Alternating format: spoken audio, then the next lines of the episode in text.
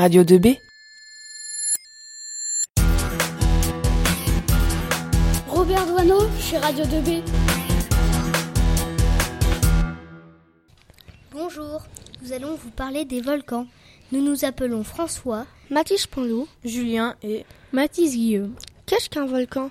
C'est une fracture en forme de fissure profonde, prenant naissance dans l'écorce terrestre et permettant la montée de magma à très haute température jusqu'à la surface du sol et du plancher des mers et océans. Quelles sont les différentes parties d'un volcan Un volcan se compose d'une cheminée latérale, un sommet, le cratère, le cône, la cheminée centrale, le laccolite, la poche de magma et l'éruption d'une fissure.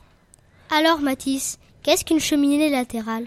Une cheminée latérale est un autre conduit qui se crée à partir de la cheminée centrale. Voici un son d'éruption volcanique du Stromboli.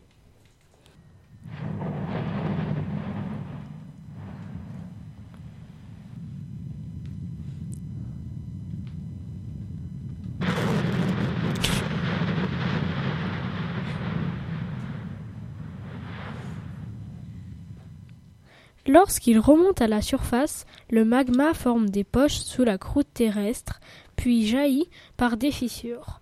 Les volcans ainsi créés crachent des nuages blancs de vapeur et de gaz, des cendres et des petits fragments de lave, de la lave durcie et des fragments de lave.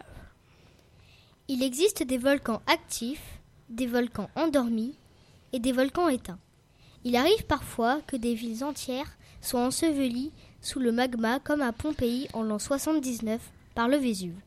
Quel est le volcan le plus grand du monde? C'est le Licancabur, il mesure 5960 mètres. Mathis, qui étudie les volcans? C'est les vulcanologues, aussi appelés volcanologues. Par exemple, Haroun Tazieff. Au revoir, nous espérons que notre émission vous a plu.